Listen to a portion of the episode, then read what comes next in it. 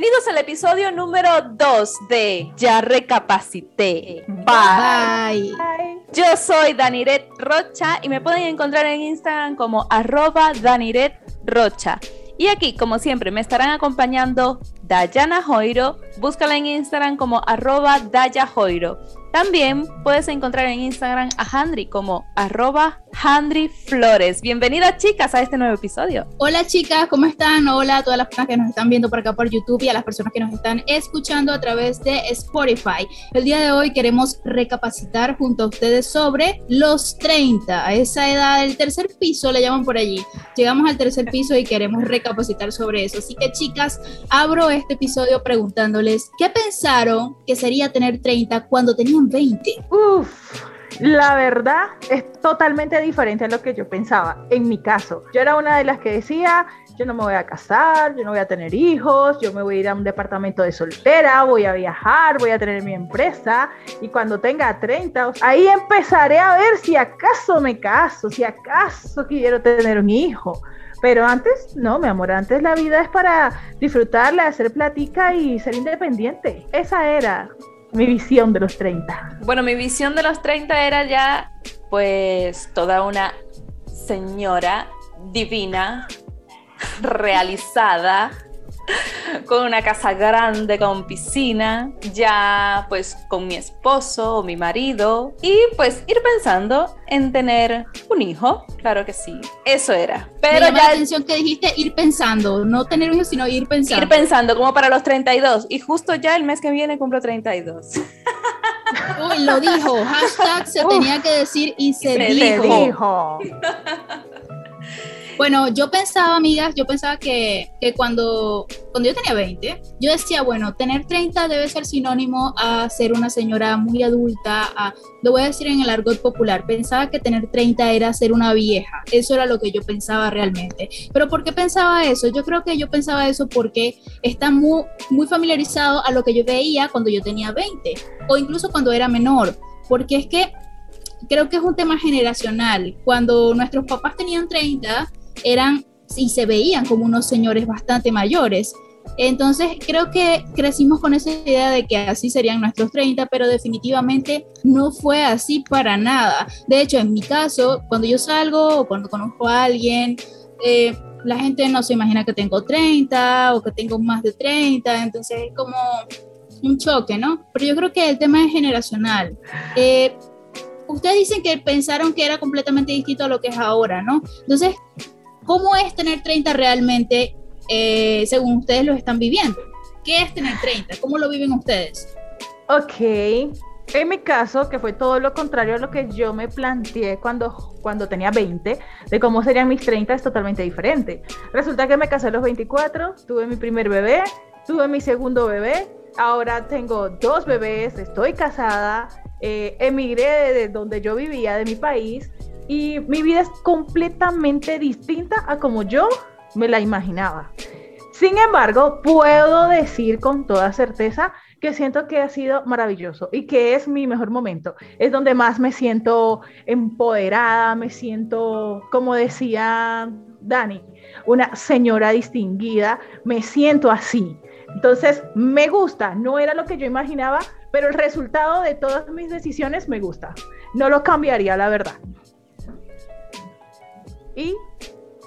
Pues mira, yo, yo, para mí fueron fuertes.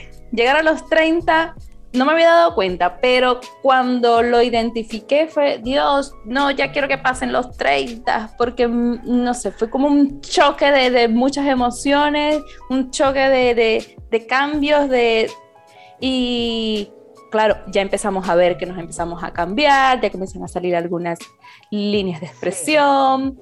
Em, y todo eso, pues, comienza a generar cambios dentro, pues, dentro de nuestro cuerpo, dentro de nuestra mente. Y, y para mí fue un choque muy, muy fuerte.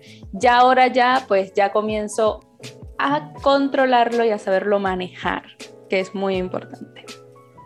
Sí, yo creo que también dijiste algo que es clave, Dani, que tiene que ver con que los 30 vienen cargados de presiones. muchas presiones, presiones sobre todo sociales, ¿no? Porque la gente espera de nosotras, sobre todo las mujeres, que hagamos ciertas cosas cuando, tengo, cuando tenemos 30 años. Por ejemplo, a mí, yo les voy a decir algo, y esto se, esto se va a tornar un poco personal, pero a mí me molesta, personalmente me molesta que me estén pidiendo hijos. O sea, me enoja. Yo no sé si a ustedes les ha pasado que ustedes van a una reunión familiar o lo que sea, entonces empiezan la tía, ¿y para cuándo el hijo? Y yo digo, ya va, ¿por qué? Porque, tías, recapaciten, ¿por qué piden hijos? ¿Por qué la gente hace eso? Porque uno ya cumplió 30 años, te empiezan a pedir un hijo. Un hijo no es cualquier cosa, me parece a mí, como para pedirlo con tanta facilidad. ¿Qué opinan ustedes de eso? Para nada, para nada. Un hijo es una gran responsabilidad. Es sobre todo una bendición, una experiencia única, maravillosa, que te hace crecer mucho como persona, te hace crecer em, como mujer y también como miras tú la vida, ¿no? Te cambia todo el sentido de la vida desde que tienes un hijo, eres una persona mucho más madura y te vuelves, en mi caso, sobreprotectora y ya no los ves ya, ya no ves que tu vida era como que yo tengo tal meta. Ahora resulta que tus hijos son tu sueño, son tu meta y todo lo haces por ellos, son tus porqués, tus motores. En mi caso, ellos son eso, más no excusas, como en otros casos los convierten en excusa para no graduarse, excusa para no terminar, excusa para no trabajar. En mi caso es todo lo contrario. Yo me casé, salí embarazada. Eh, me faltaba un semestre para graduarme de contador público y me tocó aplazar el semestre porque, bueno, me puse mal, me dio preclancia, en fin. Terminé mi semestre ya con mi bebé en brazos, pero yo me gradué. Eso no fue un inconveniente. Lo aplacé por unos meses mientras pasaba esto. Luego eh, no he dejado de trabajar, he seguido y gracias a Dios a eso es que le debo que hoy en día me sienta como me siento, orgullosa de cada uno de los pasos, pero no todas lo viven así, no todas lo ven así. Sí, tenemos presiones. Las tías, las tías, ¿por qué te obligan a tener hijos? No, a mí nadie me obligó. No, a mí nadie me obligó. A ti no, a ti no, chica. Estoy hablando de. Yo creo que muchas personas que tienen 30 que van a reuniones familiares van a entender lo que quiero decir. Lo que quiero decir es que cuando llegas a esta edad, tu mamá, tu papá, eh, ciertas personas te empiezan a como a preguntar, te empiezan a decir, oye, y si no te has casado, te dicen, ¿y cuándo te vas a casar? Si no tienes novio, te dicen, ¿y cuándo vas a tener hijos? Si no si no tienes novio, te dicen, ¿cuándo vas a tener novio? Y si no tienes hijos, te dicen, ¿cuándo vas a tener hijos? Entonces yo creo que los 30 años están llenos de presiones, sobre todo los familiares empiezan a presionarte en tu caso no fue así porque tú te casaste y tuviste hijos porque tú quisiste, pero hay personas que, se, que sienten esa presión de sus familiares cuando ni siquiera ellos no están preparados para dar esos pasos, o sea, uno debe estar preparado para dar esos pasos. Entonces me refiero a eso, de que a veces cuando llegas a esta edad empiezan como tus familiares a presionarte, a preguntarte ese tipo de cosas. Sí, sí, yo, sí te entiendo. Sobre eso. Yo sí te entiendo porque eh, a mí también me ha pasado pero no solamente ahora en los 30, sino ya desde los 25. Oye, ¿y qué? ¿Y, tu novio? ¿Y, ¿Y, tal? ¿Y para cuándo? Y no sé qué, como la canción. ¿Y el niño para cuándo? Después, ¿y el hijo para cuándo? Y sí, sí. Eh, y no me gusta, no me gustaba. Obviamente todavía no me gusta porque si no está es porque porque no, porque no lo estamos buscando, porque no queremos o por lo que sea. Y mm, y no solamente la presión viene por los familiares, sino también por los familiares, sino también por nosotros mismos y nosotras mismas, porque como nos veíamos, no, es, no estamos. Entonces es como, ay, yo quería a los 30 tener esto, tener lo otro, ser de tal forma, y nosotras mismas nos ponemos esa, esa presión. Si queríamos tener los hijos a los 30, queríamos estar casados a los 30, ya a veces hasta inconscientemente estamos como tristes porque no lo tenemos y estamos preocupados por lo que no fue. Y exacto, y no solamente es tener hijos y es casarse, resulta que también están los que quieren estudiar, los que no terminaron la universidad y están en los 30 y no saben para dónde van, no saben dónde están ni para dónde van. Entonces es como que, ¿qué voy a hacer de mi vida? Y ahora, ¿qué? O sea, yo siento que de los 20 a los 30 es el mejor momento que nosotros tenemos para empezar a planificar, empezar a, a crear esos cimientos del futuro, que cuando tú ya llegues a los 35, que es mi meta, ya tú seas una persona súper estable, ya tengas lo que querías tener a los 20, tu casa, tu carro, tu moto, lo que tú quieras, ¿sí? Y poder brindarle, en mi caso, un mejor futuro seguro, asegurárselo a mis hijos. ¿Vale? Entonces yo creo que en este tiempo es donde más debemos esforzarnos en trabajar. Muchos se lo toman en diversión, en vamos a la rumba, venga, mujeres van, mujeres vienen, esto, aquello, eh, eh, Claro, y también cosas aburridas. ¿Qué creen ustedes que puede ser lo más aburrido de los 30? No. Lo más aburrido de los 30. Yo creo que lo más aburrido de los 30 es vivir con presión voy a seguir con el mismo tema porque, pero ya más que todo alineado con lo que decía Daniret, vivir con presión en el sentido de que te empiezas a presionar a ti mismo diciéndote, tengo que tener esto ya, tengo que ya tengo 30, es como si el reloj biológico se estuviera agotando, entonces uno dice, Dios, tengo 30 años y no tengo un carro, soy un fracasado. O sea, a veces muchas personas se empiezan a sentir como fracasados porque no han conseguido ciertas cosas que socialmente se han determinado que tienes que tener a los 30. Entonces yo creo que en ese aspecto hay que recapacitar porque los 30 es un número y yo creo que las tres nos hemos dado cuenta porque definitivamente tener 30 no es como pensábamos. Es decir, no es que cuando tienes 30, si no haces ciertas cosas, eh, ciertas cosas no van a pasar. Más que todo es eh, todo es mental, ¿no? Y todo tiene que ver con esa presión social de la que estábamos haciendo referencia anteriormente.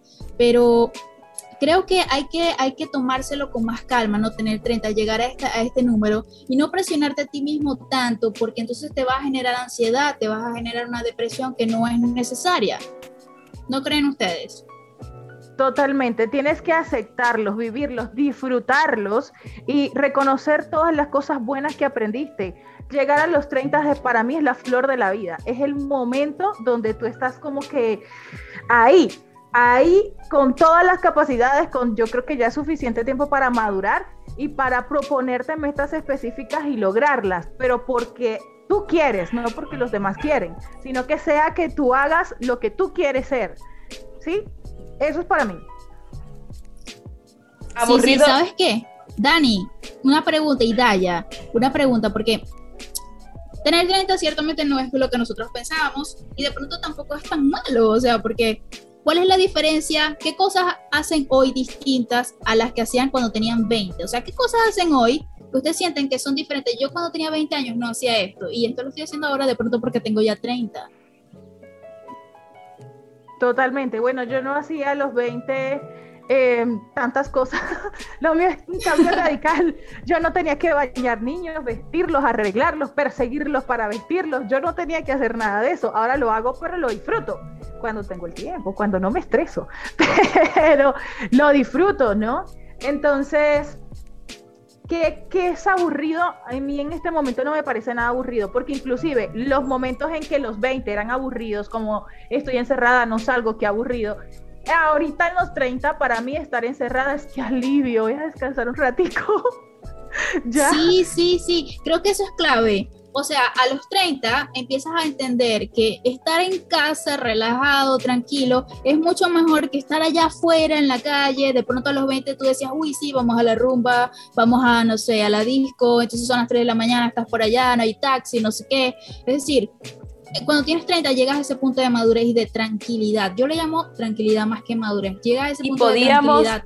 Podíamos pasar días de fiesta y no dormir, ir a trabajar sin dormir, pero ya no. Ya, no. O sea, ya uno no se permite eso, porque ahora uno dice, espérate, yo tengo que dormir ocho horas porque mi piel necesita ocho horas de descanso, mi sistema necesita ocho horas de descanso. O sea, llegamos a ese nivel de tranquilidad y de madurez de decir, mm, no prefiero, son las 10 de la noche, no me voy a comer una hamburguesa a las 10 de la noche, me la voy a comer de, de, pronto en la mañana, no me va a caer tan mal, o no me la voy a comer, en la noche voy a comer ligero. O sea, ese tipo de cosas, por ejemplo, yo a los 20 creo que no las hacía. ¿Ustedes? No, tampoco. Bueno, yo nunca he sido de comer de noche. Yo comí de noche, creo que embarazada. De resto, nunca he sido de comer de noche. Ahorita a los 30 son lo contrario. O sea, para mí es lo contrario a lo que es para ustedes. A mí ahorita a los 30, eh, yo no como de noche, pero mi esposo me llega con una super hamburguesa. Ay, un mordisquito no le cae mal a nadie. y cosas así, y cosas así.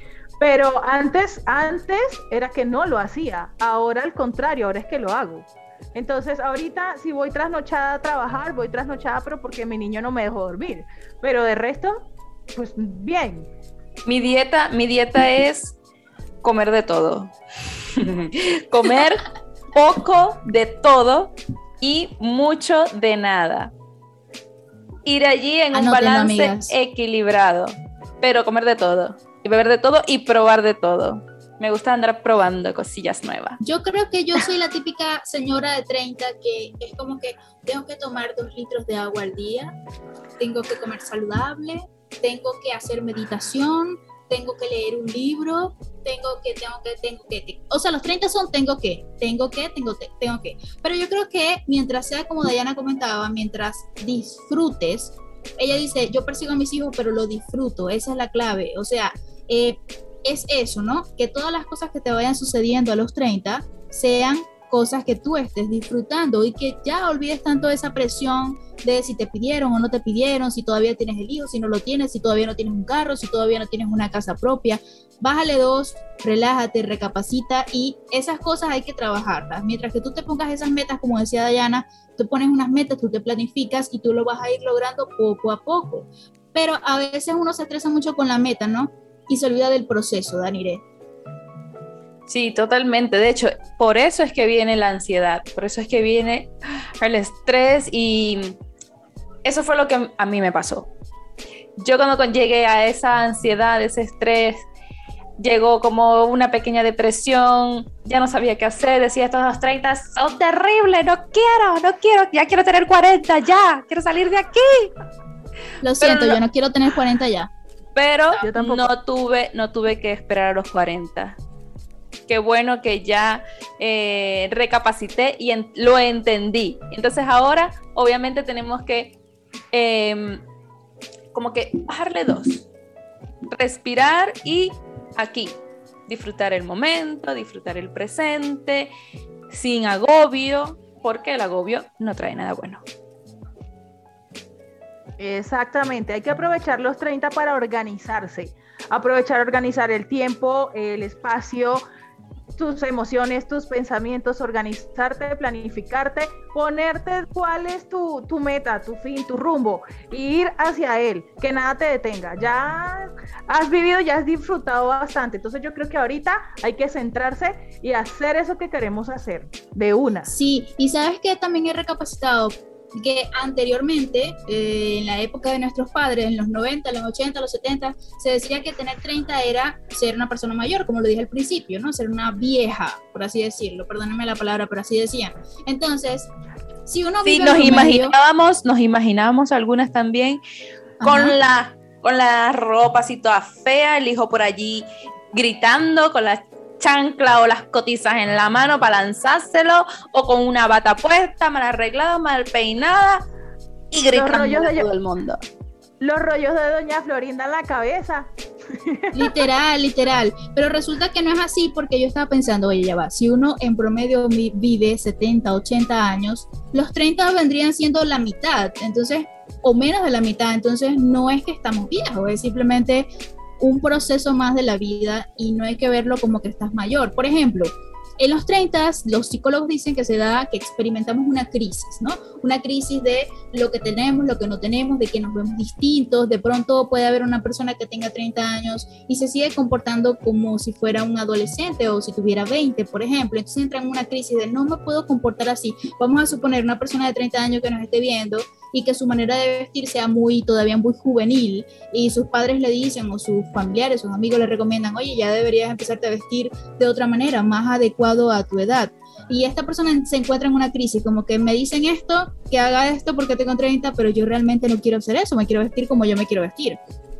Ahí empiezan las crisis con ese pequeño, ese pequeño tipo de cosas, ¿no? Entonces yo creo que, eh, amigos, es solamente un número no hay que sentirse mal por tener 30 y si tú te quieres seguir vistiendo como te quieras vestir y eso te hace feliz y te da tranquilidad, hazlo.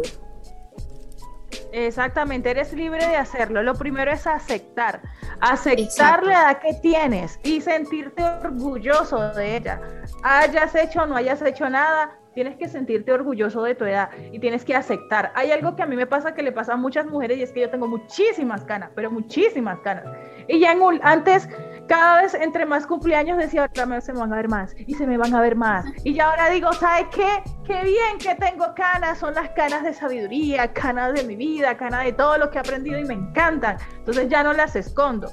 Cuando tú empiezas a, a volver tus debilidades fortalezas, te empiezas a ser seguro más de ti mismo, empiezas a tener más fe y más confianza en ti y te vuelves imparable. Yo creo que eso es lo que hay que hacer ahorita, los 30, aquellos que no quieren aceptar los 30, pero que ya los pasaron. Sí, y ahora recordando, yo vi un documental donde, no recuerdo ahora mismo el nombre, lo estaba buscando por Google, pero no, no lo encuentro. Y era un documental donde dividían a las personas por rango de edad rango de los 20, de los 30, de los 40, de los 50. Y les ponían distintas actividades para ver cómo se desenvolvía dependiendo de la edad. Y cada edad, cada rango de edad tiene lo suyo. En algunos ejercicios reaccionan mejor los de 20, en otros los de 30, en otros los de 40, los de 50, los de 60, los de 70. Cada edad es única y hay que disfrutarlo. Y, en ese documental mostraron cómo también a veces predominaba eh, el rango de la edad de los 20 y de los 50. Por eso quizás también a veces sentimos un pequeño bajón a los 30, pero no nos podemos quedar abajo porque van a venir los 40 y los 50 que también van a ser espectaculares. Sí, sí, sí, totalmente. Y sabes que, este, Dani, a los 20 hay una cosa, ¿no? Dicen que a los 30 uno vive el amor de manera distinta, las relaciones de pareja de manera distinta que a los 20. ¿Ustedes qué piensan de eso? ¿Ustedes a los 30 creen que se vive las relaciones de pareja de manera diferente que a los 20 o es igual? Pues yo, yo creo que sí. Es como más amoroso, más cariñoso, más... Mmm, más apasionado quizás, desde, la, desde el amor. Quizás antes era más apasionado, pero desde, ah, bueno, no sé, en mi caso, yo por lo menos, eh, yo era muy, ah, pues si de repente hacía algo y no me gustaba, pues mira, chao pescado, yo voy a vivir mi vida. No me voy a dar mala vida por nada ni por nadie. Pero entonces ahora es como, eh, lo cuido, lo protejo, doy, vamos, conversamos, me das, yo te doy la cosita y tal. Pero antes no, antes yo era muy relajada, muy libre y despreocupada. Diana, bueno, ¿cómo, ¿cómo, crees que se, es la diferencia entre el amor a los 20 y el amor a los 30? Bueno, no sé, porque yo desde los 20 tengo un solo amor. Genial. Bueno, pero indistintamente, si tú tuvieras, vamos a suponer que te quedaras soltera ahorita lo que buscaras en un hombre actualmente sería lo mismo que lo que buscabas a los 20, por ejemplo. Mm, tal vez no. Tal vez no, ¿por qué? Porque soy una persona más madura, eh, estoy realizada en varias, varias áreas de mi vida, ya me siento realizada y buscaría una persona que tuviera como la misma visión que yo tengo el mismo rumbo, alguien que me motivara a seguir creciendo, a seguir avanzando, a ser mejor cada día, a esforzarme más. Buscaría a alguien así, no alguien para pasar el rato, ni no, no, no. Buscaría a alguien como yo, alguien que piense igual. ¿Y eso lo habrías hecho a los 20? Eh, no. No, porque a los 20 yo estaba como en los cuentos de hadas, como que, ay, es mi novio, me tomó de la mano. En mi caso, ¿no? Yo a los 20 era muy, muy, ¿cómo se dice? Inocente muy ilusa, muy inocente, no sé, era todo muy diferente. Sabes que sí, a mí también me pasa lo mismo, Diana. Eh, yo creo que a los 20 el amor y las relaciones de pareja se viven completamente distinto que a los 30, porque a los 20 de pronto uno está más enfocado y no vengan a negarlo, amigo, uno generalmente está muy enfocado en el físico, ¿no? En que la persona sea, te resulte atractiva visualmente. Pero a los 30 empiezas a ver que eso no es tan relevante como otras cosas, ¿no? Como la personalidad, la capacidad que tiene la persona de mirar hacia el futuro, la tranquilidad que te pueda brindar esa persona más que tenga determinado físico. Al menos eso es lo que yo pienso, o sea, de pronto a los 20 a mí me atraían más determinados chicos por su aspecto físico. Y a los 30 me pasa todo lo contrario, que el aspecto físico es lo que menos me interesa, pero lo digo con toda certeza. Y lo que más me interesa realmente es que sea una persona con la que yo puedo conversar, una persona que sabe de política, sabe de ciencia, es una persona que tiene eh, un conocimiento amplio de distintas cosas, una persona que lee, es una persona que tiene planes, es una persona que no, su, su hobby o su hábito más, no sé, su pasatiempo, quería decir, de los fines de semana no es salir a tomarse una cerveza, sino quedarse en casa, leer un libro, o sea, ese tipo de personas, ¿no? Y generalmente, generalmente, eh, uno consigue personas así que tienen ya como su edad, ¿no? Pero a veces hay, hay chicos jóvenes que también tienen ese, esa manera de ser. Pero yo a los 30 veo el atractivo de esa forma. No lo veo como que el chico es musculoso o, no sé, ese estereotipo de chico atractivo. O sea, a los 30 no lo veo así. ¿Ustedes cómo ven el sexy? Vamos a hablar de lo sexy. ¿Qué es sexy para ustedes a los 30? Ay, Dios mío, para mi esposo, por favor, en este momento deja de ver el video. para mí. Ay, no. Eh, para mí, sexy, a mí me parece una persona sexy, una persona que además de vestirse bien, yo, yo me fijo mucho en la apariencia, además de que esté bien vestido, de que huela rico, que se exprese bien, que sea coherente con lo que dice, que sea centrado. Una persona así para mí es sexy. Más que una persona en camiseta mostrando muslos y barriguita y cuadritos, no. Yo una persona así, claro, tampoco es que va a estar todo, todo ¿no? Hay que tener armonía en todo, pero que, que se sepa expresar, ya a mí me parece súper sexy. De hecho, personas adultas mayores que sean, que sean así, me parece muy, pero muy sexy. Más que un jovencito de 20 que se ande moviendo por ahí en cualquier videito. Ay, sí, cero sexy esos, perdón, cero sexy a mi parecer, cero sexy esos chicos que se quitan la camisa en TikTok y hacen bailes así sugerentes, eso, para mí es como, vete a vestir, amigo, ve y vístete, no es nada sexy, de verdad. Bueno, ese, ese de quitarse la ropa y tal, para parecer sexy, bueno, quizás no, pero hay unos videitos que están sacando ahora que es el chico guapo que se va cambiando como de outfit y, y el video de 30 segundos va es cambiando de outfit. Ese sí me parece súper sexy, con cámara lenta y estás. Yo ahora que mencionaste las redes sociales, sabes que también otra cosa que me parece sexy a mí es que el chico no esté en redes sociales, o sea, que sea un, un hombre, un chico a los 30 siento que el hombre que no está pendiente de redes sociales, ni de publicar estado, ni de publicar, no sé, o sea, que su mente está en otra cosa más real que estar en las redes sociales, eso para mí es sexy. Podría ser, es que dependiendo a lo que se dedique. Podría ser porque hay personas que sí o sí necesitan las redes sociales para sacar adelante su proyecto, su negocio.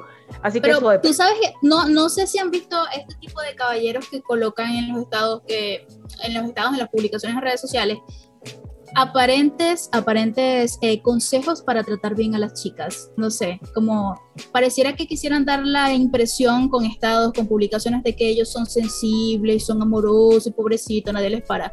No sé, eso para mí es una red flag. no, no, para mí eso lo ensayaron 500 veces y después que se lo aprendieron, lo grabaron, pusieron carito de gatos con botas y ya. Sí, totalmente, totalmente. No, para mí, para mí sexy, pues eh, un hombre bien arregladito, un hombre em, caballero, que te trate bien, que sea amable, que te escuche, que em, te apoye, te dé consejitos si se lo pides, si no se lo pides, pues no. a veces queremos desahogarnos y que nadie nos diga nada. Y mm, pues eso sería para mí sexy. Además que quiera compartir contigo, que pues mira, hagamos esto juntos, veamos eh, alguna serie, alguna película. Em, pues que siempre, que siempre esté allí muy, muy, muy atento. Eso es súper sexy para mí. Y obviamente además el físico, sí, me parece sexy. A Handry no le importa, a mí sí. No, no, no, en verdad, no, no, no, o sea, A no me muero por alguien que sea determinado físico, que sea alto, que sea bajito. Bueno, ya va. No, a mí Creo sí. que no estaría con alguien bajito. Ah. No, no. Ya, ya. Lo siento. Lo físico lo siempre siento. va a estar. Los, O sea, lo físico siempre es va a verdad, estar. es Mira, verdad, es verdad, Daniela. mira, a mí eh, Me pasé. me pasé. lo físico siempre va a estar. Porque, a ver, también eh, nos gusta una cara bonita o por lo menos que tenga algunos gestos sexy. Que bueno, que sexy también puede ser eh, una forma de hablar, de decirte las cosas. Eh, que sea Unos ojos bonitos. una mirada bonita, más que los ojos, para mí, más que los ojos, que el color de los ojos o, o forma de los ojos, es la mirada. ¿Qué te dice con la mirada? Para mí eso es súper sexy. Eh, una sonrisa, eh, que muestres sus dientes, me encanta, eso es súper sexy. Y Sí. pues una cara fina, una nariz guapa. A mí la...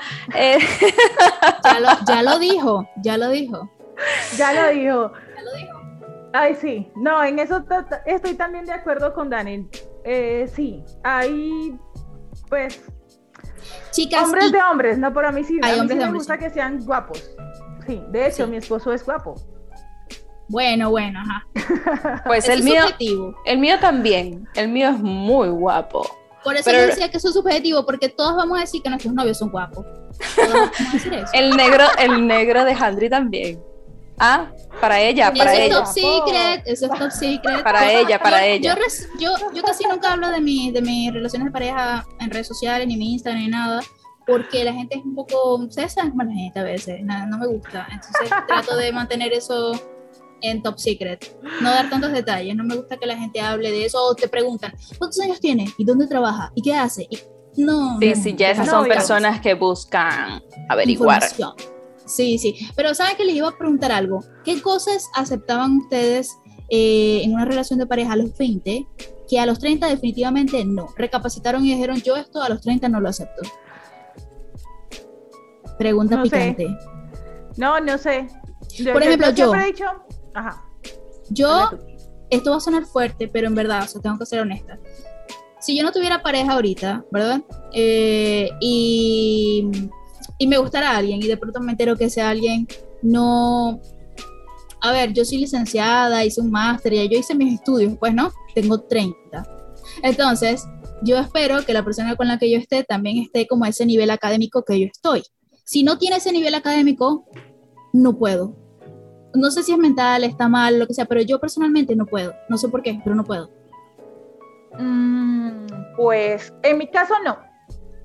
En mi caso no. Si yo, como le digo, si yo no estuviese casada, no tuviese en este momento mi esposo, eh, yo que buscaría en una persona, lo que les dije, lo que no aceptaría es mediocridad. No aceptaría a un hombre mediocre, jamás. Y de por sí, tú no tienes lo que quieres, sino lo que toleras.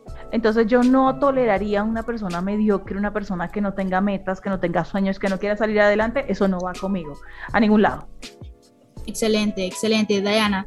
Dani, yo creo que ya hemos recapacitado bastante. No sé si que va, empezamos a dar los consejos y a cerrar para que este podcast, este episodio no se haga tan largo. ¿Qué dices tú, Dani?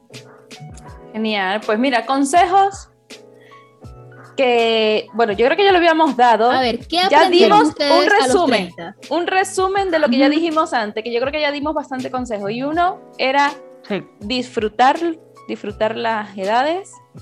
No se preocupen porque vayan a llegar a los 30. No se preocupen porque ya se acercan los 30 y no han logrado alguna meta que querían. Ah, aunque a veces es difícil, pero no se preocupen, que todo va a estar bien. Exacto. En mi caso, mi recomendación es aprovechen que están en los 30 y que ya han vivido y disfrutado bastante para que se organicen, se planifiquen, organicen sus sentimientos y sus pensamientos. Pónganse una meta y que nadie los detenga. Ustedes son imparables. Créanselo y vayan a por ello.